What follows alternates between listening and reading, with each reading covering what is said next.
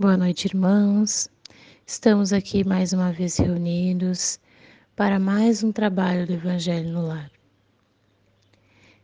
Inicialmente, vamos nos sentar numa posição confortável, elevar o nosso pensamento a Deus e a Jesus e pedir a proteção e o amparo dos nossos amigos e mentores espirituais da Casa Espírita Helena Nogueira para a realização de mais esse Evangelho no lar.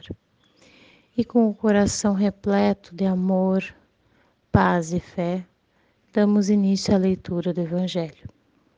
Do capítulo 28, Coletânea de Preces Espíritas. E tem três. Prece. Inciso 1. Pai nosso que está no céu, santificado seja o seu nome. Acreditamos em Deus pois tudo revela o seu poder e a sua bondade. A harmonia do universo dá testemunho de uma sabedoria, de uma prudência e de um bom senso que ultrapassam toda a capacidade de compreensão humana. Em todas as obras do, da criação, desde o ramo da erva e o minúsculo inseto, até os astros que se movem no espaço, o nome de um ser soberanamente grande e sábio se acha inscrito. Em todos os lugares vemos a prova de um amor paternal. Portanto, cego é quem não o reconhece em suas obras, orgulhoso é aquele que não o glorifica e ingrato é aquele que não lhe agradece. Inciso 2. Venha a nós o seu reino. O Senhor deu aos homens leis cheias de sabedoria que os fariam felizes se eles a seguissem. Com essas leis, fariam reinar entre si a paz e a justiça. Ajudar-se-iam mutuamente, em vez de se maltratarem como fazem. O forte ajudaria o fraco, em vez de massacrá-lo.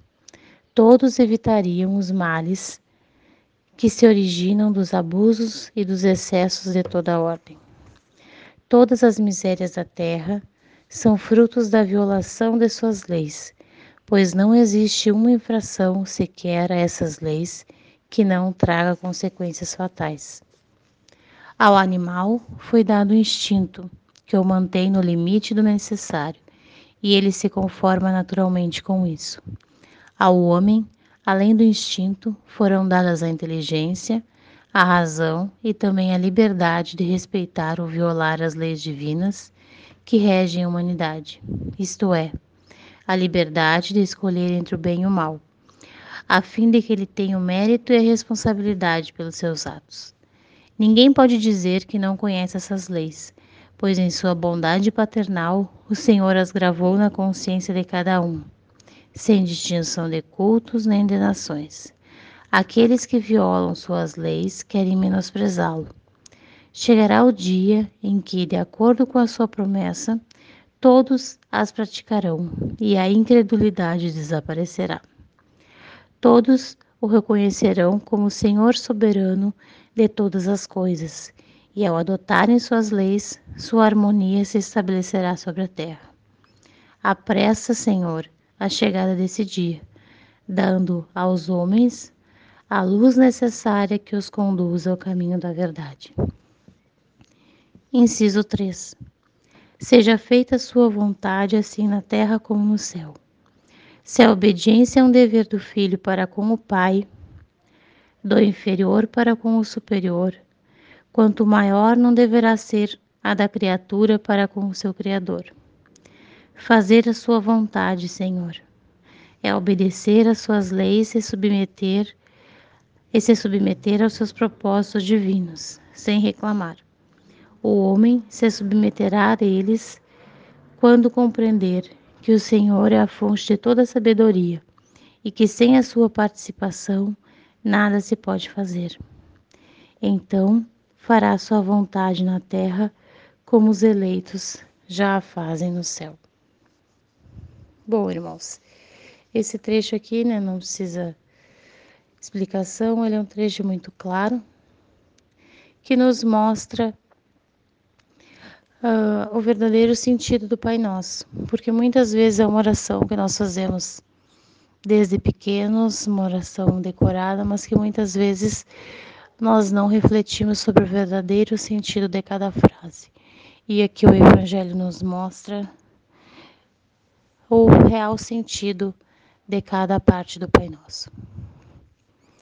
Bom, nos encaminhando para o final do Evangelho, vamos novamente levar o nosso pensamento a Deus e a Jesus, agradecendo por estarmos mais uma vez aqui reunidos, podendo fazer esse Evangelho, pedindo a proteção e o amparo dos nossos amigos e mentores espirituais sempre, que possam nos guiar na nossa vida da melhor forma possível, da forma como Deus achar que deve ser, não como nós queremos.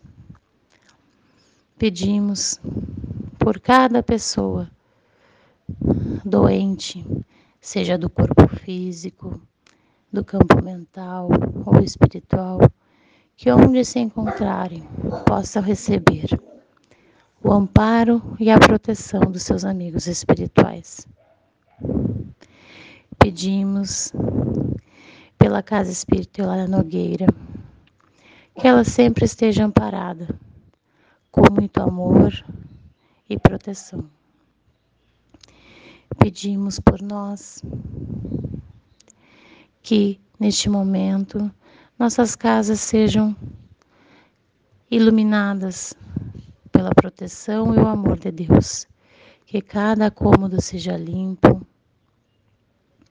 nos trazendo muita paz e harmonia para nossos lares. Que nós possamos receber um passe espiritual, renovando a nossa fé. Pedimos também pela fluidificação das nossas águas, que nelas possam ser colocados os remédios necessários para o nosso corpo físico, campo mental e espiritual, de acordo com a nossa necessidade e merecimento. Tenham todos uma boa noite, que assim seja.